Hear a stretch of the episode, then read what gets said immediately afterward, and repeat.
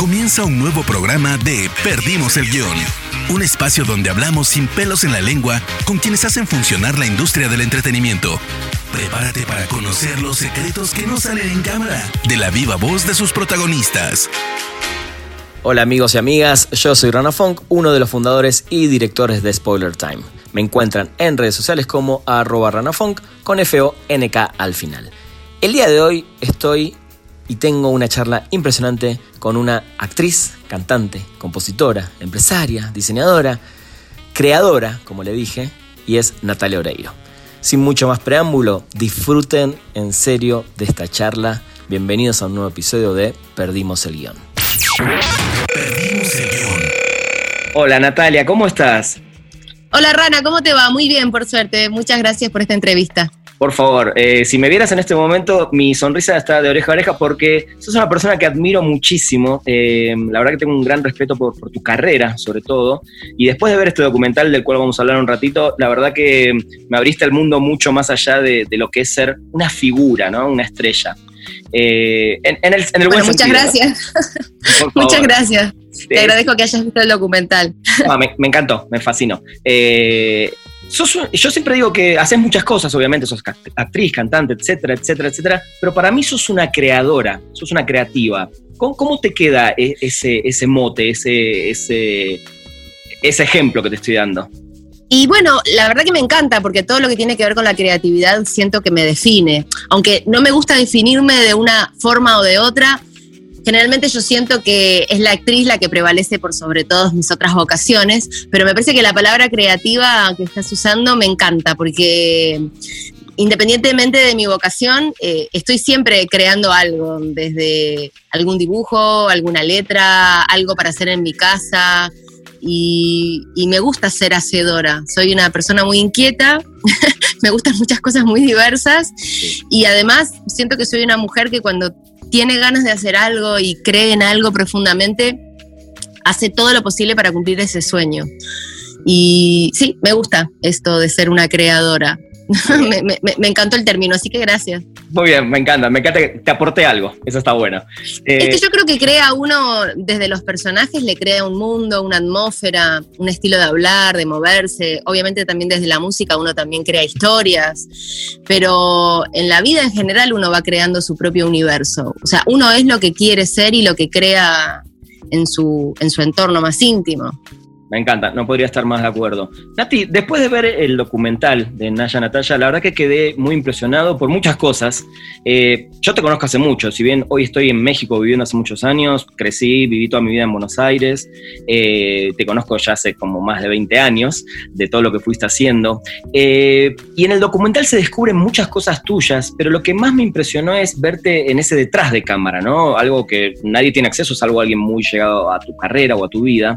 Lo trabajador el empuje, tu humildad, cómo permitís el acercamiento y la relación que tenés con tus fans, que eso no, todo el mundo lo, tiene, pero sobre todo tu costado más humano y, lo que lograste con, con, esa pasión, el esfuerzo, obviamente tu talento y, la dedicación. Haciendo una mirada bien, bien atrás, Nati, ¿alguna vez te imaginaste que ibas a conseguir todo lo que ya conseguiste en tu vida? No, no, a ver, yo lo que tenía era creo, bastante claro cuando era pequeña, era que quería ser actriz, que quería dedicarme a, este universo tan fantástico que es el de interpretar personajes y con eso soñaba. Después el recorrido que iba a desandar no tenía idea, pero sí tenía como la profunda convicción de que ese era mi camino, que yo lo iba a recorrer con todo lo que se pusiera adelante. Y la verdad que siempre he disfrutado mucho obviamente con esfuerzo, eh, con caídas, pero siempre he sido muy agradecida de lo que la vida me iba dando y yo iba eh, sumándome, ¿no? Para mí como que es un tren y uno se sube y, va pasando distintas estaciones, se queda un rato en un lugar, vuelve a tomarse el tren, por eso también, de alguna manera... Eh, contar este documental Naya Natalia a través de un viaje en tren, que es el transiberiano, también habla mucho de mi historia. Sí, como decís, soy una persona muy reservada con mi intimidad, la gente, o sea, mi público en su gran mayoría desconoce mi familia, mi día a día, bueno, el esfuerzo que quizás pueden llegar a imaginar de, cualquier eh, intérprete, ¿no? Pero sentíamos con Martín Sastre, que es el director de Naya Natalia de este documental, que si bien el viaje tenía que ver con mi relación y mi vínculo con Rusia, que ya son más de 20 años y es algo difícil de explicar con palabras porque es un sentimiento mutuo, ambos creíamos que si nosotros no mostrábamos a la Natalia más real, más sincera, más humana, esa niña que creció soñando y trabajando para conseguir eh, cumplir esto que tiene que ver con mi día a día de hoy, iba a resultar distante, porque si bien está bien mostrar lo que sucede sobre el escenario, a mí en lo personal y en lo particular me, me gusta más eh, la mirada mutua, lo que sucede abajo del escenario con, con, ellos, lo que sucede en mi habitación antes de un show, esto de que se me vea cosiendo o, o quizás discutiendo un poco con los promotores. Eso te iba a decir, inclusive hasta haciendo de manager bueno, uno hace de todo, ¿no? Pero no soy la única, creo que nuestro mundo es así y al menos yo así consigo. Obviamente tengo a, Vivi Stallone, que es mi manager, que es una guerrera, es una mujer súper poderosa, pero las decisiones siempre las tomamos en conjunto y las defendemos en conjunto y consigo así el mundo también, porque no espero que las cosas me sucedan, digamos, las salgo a buscar y cuando las cosas no salen como yo quiero, trato de, volver a encauzarlas o o, crearlas, ¿no? Esto que decías al principio, yo creo este universo y me lo creo también. Y además, me parece también que como mujer no me siento para nada distante de otras madres trabajadoras que han sentido esa tristeza, hasta incluso esa culpa que no está bien sentir, pero que inevitablemente nuestra cultura nos ha puesto sobre nuestras espaldas, que bueno, cuando sos madre pareciera que el mundo se detiene. Y si bien en un punto es así, también somos mujeres que nos gusta nuestra profesión, que además nos gusta disfrutar de la vida y que cuando estamos lejos de nuestros hijos por nuestros nuestras obligaciones, eh, eh, los extrañamos muchísimo, pero también como que eso también cuenta el documental, ¿no? Decís, bueno, está bien lo que estoy haciendo, está mal, lo extraño mucho, él no quiere hablar conmigo, bueno.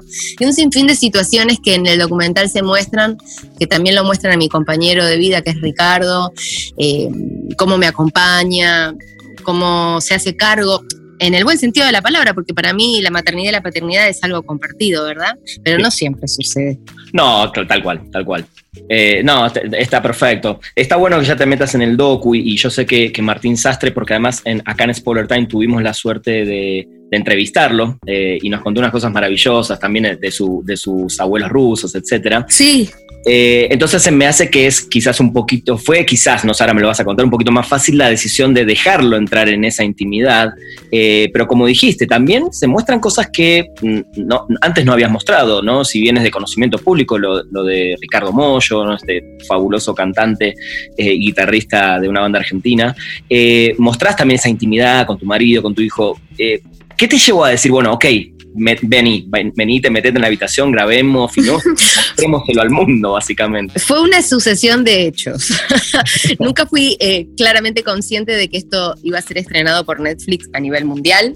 Entonces, creo que esa ingenuidad de mi parte hizo que yo me abriera a un amigo. Porque Martín, además de ser un gran realizador, es un gran amigo mío, que nos conocemos hace mucho tiempo. Nosotros rodamos otra película que se llamó Mista Cuarembó, que nos llevó muchos años poder realizar y en todo ese proceso nos hicimos muy amigos. Y cada vez que yo viajaba a Rusia llevaba a alguien cercano, un familiar, un amigo, porque amo ese país y porque quería que mi entorno y la gente que quiero pudiera también conocer a esa cultura, que a mí, la verdad, me maravilla. Y claro, Martín tiene descendencia rusa y cuando sucedió esta gira, que iba a ser la más importante en el sentido de que por primera vez yo iba a llegar a un montón de ciudades de la Rusia profunda, porque siempre que viajaba hacía distintos conciertos, pero no me metía en Siberia, no iba en tren a lugares que incluso hasta no tenían teatros, o sea, cantábamos en circos en algunas ciudades. De hecho, y yo le pedí... Sí, perdón, te iba a preguntar. Eh, cuando yo vi eso también, yo soy una persona que. Eh, yo, yo viajé a Rusia para ver a los Red Hot Chili Peppers, por ejemplo. Soy muy fan wow. de. Pero fui a Moscú y a San Petersburgo. O sea, vos viajaste. Creo que ningún artista o muy pocos artistas en la historia deben haber tocado en esos lugares. Y bueno, no, no, no, no sé digamos, Rusia es el país más grande en territorio y tiene muchísimos artistas eh, nacionales muy buenos. A mí una de las cosas que más... Internacionales inclusive. Internacionales, yo claro, no sé si muchos artistas internacionales han viajado a, muchas de las ciudades a las que yo viajé. Y es probable que muchos artistas rusos incluso no hayan llegado. Em, pero, pero, digamos, el objetivo mío de esa gira en particular era ese. Era ese y el nombre de esa gira incluso también era el nombre del documental. Ellos me llaman Naya Natalia, que significa nuestra Natalia. Y ellos saben que yo soy latina, pero me consideran una rusa más. Y el ruso es una persona que, que para muchas otras culturas pareciera ser alguien distante y sin embargo es alguien muy cálido, muy cercano, que cuando te conoce y te quiere te abre las puertas de su casa y de su corazón para siempre. Porque al principio yo sentía que quizás era una cuestión de moda, ellos comenzaron a, a ver eh, telenovelas mías y luego películas y luego músicas cuando yo tenía 18, 19 años. Y cada vez que viajaba sentía, bueno, ok, se les va a pasar, ¿no? Como una moda, un cantante que de repente aparece y luego desaparece. Por la lejanía, sobre todo, por lo diferente del idioma. Y sin embargo ese amor crecía cada vez más y cada vez más. Y llegué a rodar en Rusia y, participar de, de, muchos eventos muy importantes cultural para ellos. Y entonces, claro, eh, yo hoy, para mí, Rusia es, no solo parte de mi historia, sino me siento parte de la historia de ellos. Es algo muy particular, sobre todo para las mujeres rusas. En el documental cuentan bastante, incluso ellas mismas, qué les pasa conmigo y qué les pasó en el momento que me conocieron. No, es impresionante, te iba a decir, me imagino que ya es una casa más para vos, ¿no? Son muchísimos años y justo te iba a preguntar eso, si, si, si sentías eso, que al principio, ok, una moda, como le pasó a otros artistas, fui una gira, dos giras, pero ya es algo que creo que es ya para toda tu vida. Sí, sí, sin duda. Y sí, es la mitad de mi vida que hace que yo viajo allí todos los años. Y, estoy en, constante em, contacto con ellos, ¿no? O sea, de hecho, ayer se estrenó en Rusia una película argentina que se llama Re Loca, que en México tuvo su versión también. Y, la estrenaron, estrenaron mi versión. ¿Cómo? Lástima que no llegó la tuya, tu, tu película. Ah, bueno, la nuestra es buenísima. la verdad que quedó genial. Acá eh, por suerte a la gente le encantó y tuvo muy buenas críticas. Y se estrena, se estrenó ayer en Rusia eh, doblada al ruso y se llama ya Super Crazy, pero es muy gracioso verla en ruso. Y se estrena, o sea, ahora que estamos viviendo momentos muy difíciles por la pandemia, en la Argentina nosotros tenemos los teatros y los cines cerrados, bueno, Rusia empezó a abrirlos y que hayan abierto con una película mía a mí, la verdad me, me emociona un montón, un montón. Totalmente. Eh, sos la, la, Tenet de los rusos, básicamente, ¿no? La película de Nolan que todo el mundo esperaba, en Rusia esperaban la tuya. Ojalá, no sé si para tanto, pero está funcionando muy bien. después, de haber, después de haber visto el documental, Nati, no tengo dudas de, de lo que te estoy diciendo. Perdimos el guion. Eh, hablando, eh, para, para, meternos de vuelta un poquito en el tema de los rusos, eh, a mí también me dio esa sensación, ¿no? Que el mundo, digo, es un país obviamente ubicado geográficamente en un lugar frío, de entrada es un lugar frío, pero eh, el mundo tiene esa sensación de los rusos, ¿no? De que, y además por todo su pasado, un pasado bastante oscuro en, muchas cosas, eh, y ellos creo que después del tema de, sacar la, perestroika, se liberaron de alguna manera. Eh, y se ven los conciertos y sobre todo se ven esta gira que hiciste. ¿Vos pensabas lo mismo de ellos antes de ir para allá?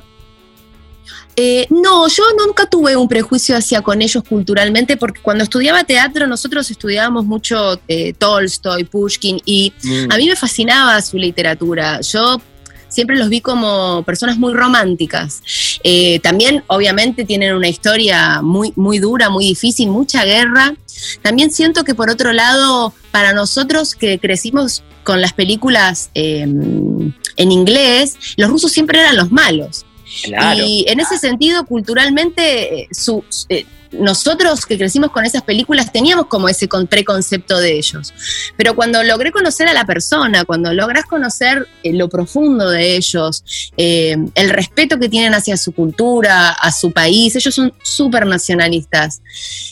La verdad es que te enamorás. Y Sí es cierto que están geográficamente ubicados en un lugar frío, pero yo he estado en el verano y hace 40 grados de calor. O sea, que es lo mismo que a veces sucede en otros países lejanos de nuestra cultura que nos dicen, ah, bueno, en Argentina es tropical. Vos decís, no, no, en Argentina también hay nieve, ¿no? Es como que nosotros aquí en Argentina, de hecho, tenemos eh, partes subtropicales, partes eh, con nieve en invierno, eh, tenemos desiertos y muchas veces eso no se conoce, es como que se piensa que, bueno, las capitales son lo único que existe de los países y, y bueno, no están así. Yo de hecho estuve el verano pasado de ellos en el Mar Negro y 40 grados de calor. Sochi es un lugar precioso. Obviamente, claro, vas a Siberia en invierno, que a mí me tocó, y son 35 o 40 grados bajo cero.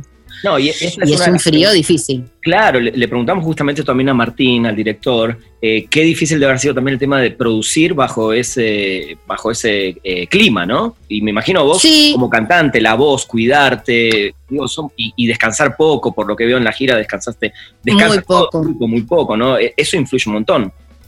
Sí, Sí, el tema del descanso es un problema para mí porque siempre que uno está de gira prioriza las horas de sueño y cuando viajas todos los días esas horas se convierten en cuando se puede, ¿no? Cuando se puede en el tren, cuando se puede en el avión, cuando se puede antes de la prueba. Y entonces es complicado porque el estrés también te juega una mala pasada, sobre todo si es invierno.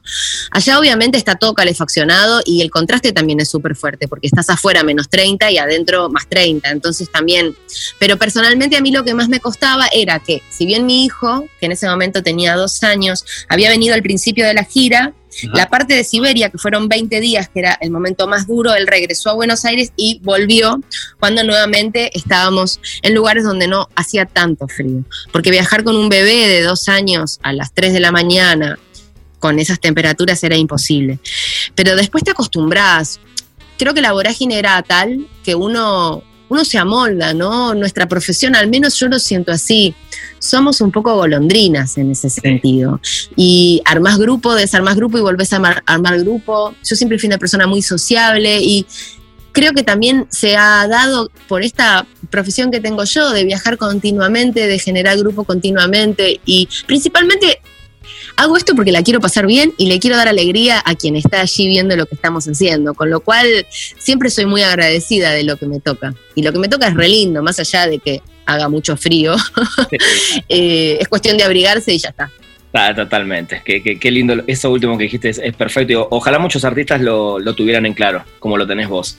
Eh, Nati, ¿cómo haces para manejar ambas carreras? Bueno, aparte que haces otras cosas, sos empresaria, sos diseñadora, pero tus carreras fuertes eh, son las de ser actriz y cantante. Eh, yo creo que con la música te acercaste quizás inclusive más a otros países que localmente, es mi sensación, ¿no? Y con la actuación... Es que es real, pero fue también una decisión personal, porque en un momento yo era muy chica y edité mi primer disco gracias a una película que fue mi primer largo, un argentino en Nueva York. Y si bien yo estudiaba canto, no tenía pensado hacer una carrera en la música. Y la peli explotó, explotó el tema. En consecuencia grabé mi primer disco que tuvo muchísimo éxito tanto localmente como en el exterior y durante tres años yo no actué. Y giré por todo el mundo y en un momento me sentí muy vacía y yo tenía 24 años allí. Y sentía que esto que estaba haciendo, que si bien me gustaba y que me permitía a mí conocer otras culturas, no tenían que ver con mi esencia. Yo soy actriz, principalmente. Desde la actriz puedo cantar desde la actriz, puedo hacer otras cosas, pero principalmente me siento actriz. Y cuando uno deja de hacer lo que siente que es para lo que nació, bueno, hay ciertas cosas que empiezan a molestar o, o que no te conforman. Entonces decidí durante mucho tiempo bah, mucho tiempo para ese momento de mi vida, ¿no? Haber sido unos cinco años, no grabar discos, no salir de gira y dedicarme exclusivamente a hacer cine. Y fue un momento de mi vida que yo lo llamé el precio de mi libertad, porque incluso las películas que se me ofrecían naturalmente más tenían que ver con la comedia y grandes producciones, y yo necesitaba tocar otros colores como actriz, como ser personajes dramáticos, y así vinieron Infancia Clandestina, Las Vidas Posibles, Guacolda, películas que han sido nominadas al Oscar y que a los Goya también, y a mí me brindaron la posibilidad de redescubrirme también como intérprete. Luego obviamente volví a hacer comedia, hice Gilda, Gilda sí, de alguna manera sentí que pudo unir, sobre todo para el mercado local, las dos vocaciones mías, la música y la cantante, en un proyecto cinematográfico, ¿no? Pero también es cierto que nunca dejé de girar en el mundo con mi música. Como que si yo internamente y cerebralmente, porque debo decir que fue una estrategia personal, hubiera dicho, ok, yo en donde vivo y donde tengo mi base voy a hacer cine. Y voy a hacer cine de películas más independientes, cine que a mí me permita explorar otras facetas. Y en el exterior voy a continuar mi carrera de cantante. Y fue así. Pero después llegó Gila y llegó Naya y la globalización y las redes y claramente todo eso que es lo mismo, porque uno es la misma persona, se terminan por, por entrecruzar y, bueno, soy eso también, ¿no? No, totalmente. Además estoy con los servicios de streaming y como dijiste hace un rato, eh, quizás en un principio no sabías que Netflix iba a tener tu documental y hoy es por lo menos 200, 300 países que lo tienen a la vez. Entonces es increíble cómo uno hoy también puede llegar en un segundo a todo el mundo, básicamente. Sí, es cierto. Y además también lo que sucedió es que mucha gente, yo nunca hice eh, alarde de eso que a mí me sucedía. Quizás en alguna nota yo podía llegar a contarlo y sentía que del otro lado había cierta cara de incredulidad, entonces me detenía y sentía listo, ya está, o sea, no porque tengo que andar contando que en Rusia escuchan mis canciones, ya fue. Después vino el Mundial y yo hice una canción para el Mundial. Y claro, ahí fue como que mucha gente que fue a Rusia por el Mundial y le hablaban de mí, como que decían, ah, ¿qué onda esto? y bueno, después vino el documental y ahí la gente que lo vio un poco se sorprende por eso, porque no, no era algo que yo contara abiertamente. O sea, sí, nunca lo negué y siempre lo conté, pero no, no hacía de eso algo em, promocional. Sí, te, entiendo perfecto, sí, totalmente. Nati, en una entrevista que, que escuché que te hicieron, eh, decías que a tus 20 años eras más testaruda, como más omnipotente. ¿Qué, fue cambiando? Sigo siendo igual, ¿eh? Sí, pero, creo que... Esa es la pregunta. fuiste cambiando un poco y digo, la, vida misma te va cambiando, ¿no? Claro. Y sí, obvio, es que si uno no cambia, es un necio. Mis valores siguen siendo los mismos, en esencia uno siempre es ese niño. Creo que eso es importante, no perder de vista ese, ese niño, en mi caso niña, que, que yo cierro los ojos y me reconozco, ¿no? Como esencialmente esa misma persona. Pero después la madurez, eh, la familia, la vida, todo lo que te va pasando te construye. Y desconstruirte también es interesante. Si uno tiene una idea y luego descubre que esa idea que tuvo durante mucho tiempo ya no te hace feliz o ya no tiene que ver con vos, y está bien cambiar. De eso pienso que se trata la vida. Pero principalmente tiene que ver con la edad, supongo yo. Y con la maternidad también. Seguramente, las experiencias y, sí. Claro tener una visión diferente. Nati, me, permito preguntarte esto porque, bueno, es, es, como dijimos antes, de conocimiento público eh, y la más lo mostrás en el documental, ¿no? Que, Ricardo Mollo es tu, es tu marido. Eh, yo siempre también fui, fui muy fan de su trabajo y, de Divididos, esta banda de Argentina. ¿Te gustaría hacer un disco eh, juntos, así, solo, él solo en la guitarra y algunos coros y vos cantando? ¿Tienen ese plan o no? Nosotros en casa tenemos un estudio y es continuo. Eh, la performance musical, porque él está grabando, está haciendo temas, yo estoy buscando temas. Él la verdad es que es una persona que me impulsa muchísimo en mi faceta musical, creo que de las mucho más que yo, y todo el tiempo me muestra material que me dice, no, ¿te gustaría hacer un tema con esto? Y a veces jugamos, pero no, no siento que sea un objetivo de decir, bueno, yo tengo que hacer un disco con él. Si quizás salga en algún momento puede llegar a surgir. Digamos, él está abierto y siempre me, me ha mostrado cosas o, que ha, o ha creado cosas para que yo cante. De hecho, en el documental hay un tema compuesto y cantado por él, que se ah. llama Ojos de Río. Y hemos hecho temas juntos. Para otra peli que se llamaba Mista Cuarembó, él hizo la música y yo la letra y bueno, lo canté y él tocó todos los instrumentos, se llamaba Cándida. Eh, él tocaba batería, guitarra, bajo, todo. Y después hay otro tema que se llama Mar, que creo que está en mi segundo disco, que yo hice la letra y él la música. Sí, hemos hecho varias cosas juntas. Eh, Nati, abriste tu cuenta de Instagram este año, algo que quizás eras real. Hace dos meses. Hace, dos meses, en plena pandemia. ¿Qué te llevó a querer hacerlo? La pandemia. Se llama Natalia Oreiro Soy. No le pude poner Natalia Oreiro porque había 35 cuentas con mi nombre y entonces, claro, cuando quise poner mi nombre me di cuenta de que no era mío. Esas cosas locas que uno no puede comprender, pero que son así. Sí, sí. Y me llevó, a ver, yo tenía este año para estrenar tres películas, tres largos, una incluso con los afiches en la calle que se estrenaban en abril y que obviamente por la pandemia no sucedieron. que esperamos que se estrenen ahora a principio de año. Además, eh, el estreno del documental era incipiente y tenía una gira por Rusia que no pude realizar y varias situaciones que quedaron en suspenso. Entonces, si bien durante mucho tiempo yo sentí que no tenía algo para decir o para compartir a través de las redes sociales porque mis personajes hablaban por mí, en el momento que esos personajes se detuvieron y que tuvieron que esperar, mm. sentí que tenía ganas de comunicarme con la gente. Y fue espontáneo. Un día estaba pasando la aspiradora en mi casa y dije, bueno, ya limpié, ya comí, ya leí y volví a comer y volví a leer y volví a, limpiar y qué más puedo hacer. Y me voy a abrir un Instagram y lo abrí. Y ahora la verdad es que mantengo diariamente una relación muy fluida con gente no sé, de, de, Latinoamérica, de España, de, obviamente de Europa del Este, de Israel, y es muy lindo porque es mi forma también de saber de ellos y de que ellos sepan un poco más de mí.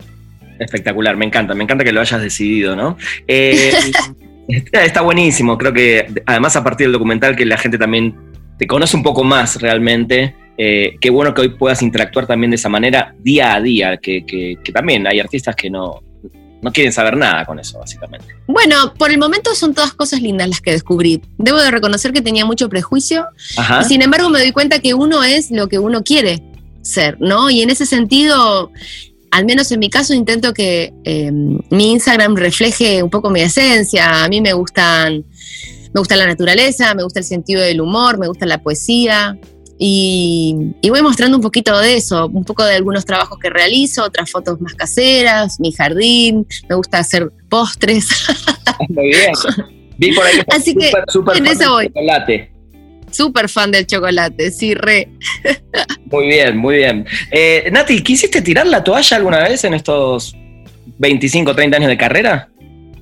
No, no literal. Quizás en algún momento, cuando era muy joven, estaba un poco abrumada por eh, la rapidez de la fama, ¿no? Esta situación de, de que si bien trabajo desde muy chica, yo trabajo desde los 12 y pero hay un momento que a mí me pasó con Muñeca Brava y mi primer disco de mucha exposición y uno no está acostumbrado a eso, ¿no? A la mirada del otro. Y yo creo que lo único malo que al menos yo encuentro en, en, en la exposición tiene que ver con la pérdida del anonimato siempre fui una persona muy relajada, de ir a donde siempre quise, de hecho lo, hice siempre y lo sigo haciendo, pero a veces uno siente como que la mirada del otro es como muy pesada.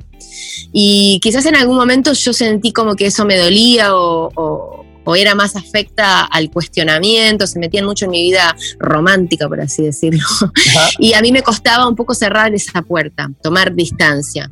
Después con los años obviamente siempre prevaleció mi vocación. Yo nunca, a mí me pasa que quizás el tema de las redes, yo veo con mucha gente joven, eh, su objetivo es ser famoso, ¿no? Y en realidad yo me da pena porque, eh, o sea, lo único malo es eso, justamente, ser famoso. No le encuentro como algo lindo a eso. Lo que a mí me hizo elegir esto que hago, que es actuar, hacer películas y música, tiene que ver con un deseo interno de decir cosas. Y porque me encanta actuar, la interpretación, vivir muchas vidas dentro de una. Y a mí me gusta el reconocimiento por mi, por mi profesión, ¿no? El reconocimiento porque, bueno, no sé, me mandé una macana o dije algo inapropiado. Y a veces hay gente que busca como un camino muy rápido hacia un lugar que en ese lugar en definitiva no hay nada si uno no tiene un contenido para brindar. Entonces, cuando empezás a tener un poco claro eso, te aferrás a eso y, seguís para adelante. Y he aprendido a callarme y a cerrar la boca en momentos donde quizás no estaba muy segura de lo que estaba diciendo y eso también me ha ayudado mucho a no meter la pata. Perdimos el guion. Nati, te voy a hacer unas preguntas que las podés responder desde el lado personal o profesional, digo, como, como mejor te caigan y, como, o, de ambos lados, ¿no? En, algunas, si, si te parece bien.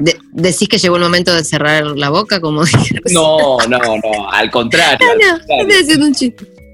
no, ya lo sé, ya lo sé. Nati, ¿cuál considerás hasta el momento tu más grande logro? La libertad. Mi libertad personal. Nunca trancé con eso. Siempre fui fiel a mí misma. Sí, creo que de hecho la libertad es lo más importante. En todo sentido. Física, espiritualmente. Sí. Gran respuesta.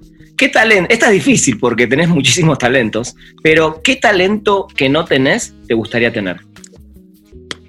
Mm, bailar. Me gustaría bailar muy bien. Bailas bien, o sea, te querés ser chap. No, me muevo al ritmo. No, me muevo. Me, me encanta bailar. La verdad que es algo que disfruto mucho. En casa cuando estoy sola pongo música o cuando estoy con Ata, mi hijo, que nos divertimos mucho y me encanta bailar. Me gusta ir a fiestas, divertirme, saltar. Pero si me tengo que aprender una coreografía, lo padezco. Me cuesta mucho. Es lo que más te cuesta. Además soy, sí, soy hiperlaxa. Ajá. Hice muchos años de gimnasia olímpica y eso generó una laxitud muy grande en mi cuerpo que para el bailarín no es bueno, porque, o sea, mm, no sé cómo explicarlo en palabras, pero, pero digamos que como que me desarmo en la coreografía. ¿Quiénes son eh, tus héroes en la vida real? Bueno, es difícil decir uno solo. Yo le tengo profunda admiración a los maestros por la vocación que tienen de enseñar. Eh, Ahora que estamos viviendo estos momentos donde los padres de alguna manera toman el rol de los maestros en su casa, uno se da cuenta y valora muchísimo más ese trabajo, que no es un trabajo, es una vocación. Y pienso que la educación y el saber es lo que te va a hacer libre. Y los maestros son quienes te dan y te abren esa posibilidad. Así que para mí los maestros, sí, que no siempre son reconocidos como deberían de serlo. Y sin duda que también los médicos en este momento tan difícil entregan su vida para salvar a los demás, se exponen a situaciones muy difíciles, ¿no? Totalmente. De hecho, el otro día estaba leyendo que eh, el- la- es una- un porcentaje enorme, altísimo de, de médicos y enfermeros que se nos fueron por el tema del COVID, cuando son los que Sí, realmente muchísimo. que estar salvando, ¿no? Es una. Absolutamente, sí, total. Los médicos sin fronteras, toda esa gente que va a los lugares de altísimo riesgo a poner su cuerpo para salvar a otros, para mí tienen toda mi admiración. Muy muy bien. Eh, eh, Nati, ¿hay algo que te criticarías de vos misma? Sí, soy re criticona. Sí, no me, por ejemplo, me cuesta mucho escucharme hablar. Mirá, Cuando hay una entrevista mía, me cuesta un montón verme. De hecho, no me miro. sí, y las películas de oso, sí, sí las ves todas completas después. Sí, sí, sí, sí, las películas las veo todas y aprendí a disfrutarlas. Sí, también al principio me costaba mucho, pero bueno, cuando uno hace una entrevista es más espontáneo. Claro. entonces no está pensando en la voz o en la forma de, de hablar, uno es. Y eso a mí me cuesta más, ¿no? Verme. El documental me costó mucho verlo, de hecho. Pero las películas sí las disfruto porque son personajes que tuvieron mucho trabajo detrás y hubo prueba y error antes de ponerse a filmar. Aunque por supuesto algunos salen mejor que otros. Claro, y ahora que me decís eso, que el documental te costó mucho, pero sí lo terminaste viendo, algo que, que te quede para vos misma de haberte visto en ese formato. Creo que el regreso a la casa de mi abuela para mí es el momento más personal, porque tiene que ver con reencontrarme con esa Nati niña y hacerme esa pregunta que muchas veces me hice y no tenía respuesta. Si, si estoy conforme con quien soy, si me traicioné. Y la verdad es que ahí me di cuenta de que no me había traicionado, porque lo que yo quería en ese momento, cuando en el documental hablo del galpón, donde yo me encerraba horas a disfrazarme y a jugar que era actriz, tiene que ver con lo que soy hoy. Es lo mismo que hago hoy. Entonces, para mí ese es el momento más lindo mío, ¿no? Después, obviamente, hay preciosos momentos de, sobre todo, mm, del contacto con los admiradores, este momento ahora incluso tan que uno tanto extraña, el abrazo, el beso, eh, el regalo, el compartir, el escuchar al otro. Y esos son momentos que yo valoro muchísimo de ellos y que además a mí me emocionan cuando los veo en el documental. Qué bueno, qué bueno que te puedas emocionar con, con- con- ver eso. A mí, a mí particularmente ese final eh, tuyo volviendo a, a la casa como si de tus abuelos y eso, a mí se me cayó una lágrima. Creo que Qué sí lo- lindo. sí logra eso el documental y, y se me hace fantástico. Eh, este, este programa lo suelen escuchar también muchos, muchos chicos, chicas que, que están estudiando, tanto sea la carrera de comunicación o actuación, o, o están fanatizados quizás también con, hoy en día con, con creadores de contenido, ¿no? que es un poco lo que hablábamos al principio. Eh, si le pudieses dar, Nati, un solo consejo a alguien que quiere seguir tus pasos, ¿cuál sería? Y que si lo sienten, que lo hagan, que no se detengan a escuchar el afuera y que se jueguen por lo que quieran, siempre. Y que si no es o no sale, vuelvan a intentarlo o vayan por otro lado, que se reinventen. Pero cuando uno tiene una convicción muy fuerte, siento, al menos pienso, que los astros eh, se alinean para que las cosas sucedan, ¿viste? Y siempre uno tiene algo para dar, todos tenemos un talento. Y siempre vamos a encontrar a alguien que disfrute de esto que nosotros hacemos. Pero que no se desesperen, que no traten de agarrar atajos. Creo que el recorrido es tan importante como llegar al lugar. A veces uno en la ansiedad natural quiere adelantar pasos y quemar etapas.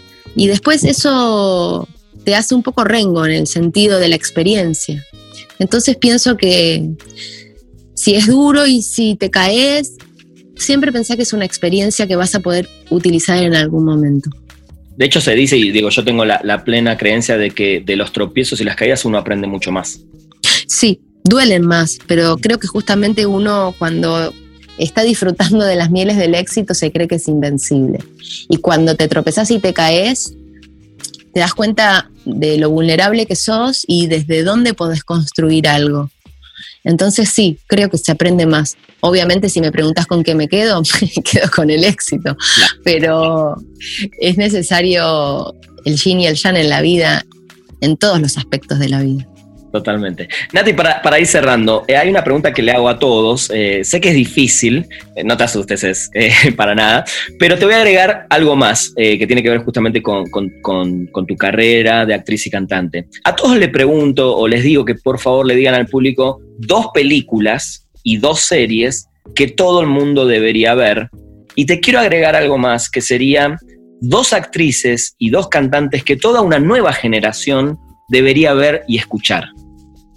Bueno, arranco de atrás para adelante. Dale. Dos cantantes que deberían escuchar las nuevas generaciones es uno, Janis Joplin, y la otra, Johnny Mitchell. Son las dos cantantes que a mí me abrieron la cabeza en la adolescencia por su manera de interpretar, por sus letras. Y bueno, son dos mujeres tremendas que si bien son muy conocidas, creo que las nuevas generaciones no las conocen tanto. Después, dos actrices. Em, yo he tenido la suerte de trabajar con grandes actrices argentinas como ser Norma Leandro y Graciela Borges, así que podría hablar de ellas para que las puedan buscar y conocer. De afuera, Kate Winslet me encanta, también muchísimo. Hay muchas actrices que a mí me, me gustan mucho. Davis, bueno, es como difícil poder elegir una, ¿no? Es, sí, es complicado. Eh, después, dos series. Yo recuerdo que cuando salió Six Feet Under, no sé si la llegaste a ver, yo no podía creer. A mí me encantó el sentido del humor negro que tenía, la forma que era filmada. Así que esa es una serie que recomiendo mucho. De las últimas de esta etapa, es difícil porque hay muchas series muy, muy buena. El cuento de la criada me, gustó mucho. El alienista también me gustó mucho.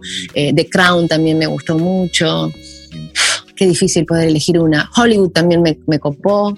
Muy bien. Mm, y después películas, bueno, Cinema Paradiso, El marido de la peluquera, Los Goonies, que es una película de cuando yo era chica que me encantó. Claro que sí, bien.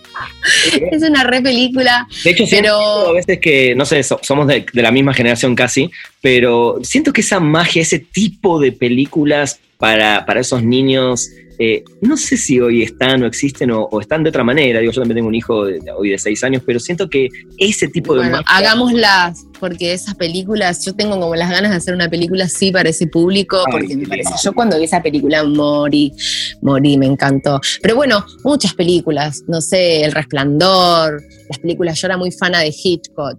Eh, qué sé yo, no sé, eh, Mujer bajo influencia. Bueno, Gina Rowland, si tendría que nombrar una actriz eh, también la nombraría a ella porque me encanta ella, eh, el director, su marido Casabetis, con, bueno, eh, Gloria, Mujer bajo influencia, todas películas que a mí me marcaron mucho como actriz, que siempre son un referente cada vez que busco. Pero es muy difícil elegir una actriz o una película. Por eso, por eso viste que anticipo que es la, Es difícil, y no nombré una además. Está bien, está buenísimo. Nati, eh, en serio, qué, qué placer. em, a, nivel personal me, da un gusto enorme haber podido tener esta entrevista con vos, eh, conocer un poco más de, tu carrera a través del documental y ahora de, tener esta charla. Así que te agradezco inmensamente y sos un ejemplo impresionante, eh, sobre todo para las nuevas generaciones y, y para muchas mujeres que creo que necesitan también estas voces y, eh, en su vida, sobre todo en, esto, en estos tiempos, ¿no? No, al contrario, bueno, muchísimas gracias a vos por tu tiempo, por darme esta oportunidad de que me conozcan un poquito más y ojalá pandemia por medio nos podamos cruzar y viajar nuevamente. Ojalá que sí. Y en México, eh, más que bienvenida cuando, cuando te toque alguna vez estar por, por estos pagos. Me encantaría, he pasado varios cumpleaños allí, así que ojalá pueda volver a cumplir años en México. Ojalá. Nati, te mando un abrazo enorme. Un beso gigante para ti y para toda tu audiencia. Cuídate mucho. Gracias. Que estén muy bien, chao, chao. Bueno, gente, esto fue un episodio más de Perdimos el Guión. Nos escuchamos la próxima semana. Llegamos al final de Perdimos el Guión. Gracias por acompañarnos y no te pierdas un nuevo programa cada martes, donde hablaremos sin pelos en la lengua con quienes hacen funcionar la industria del entretenimiento. Perdimos el Guión.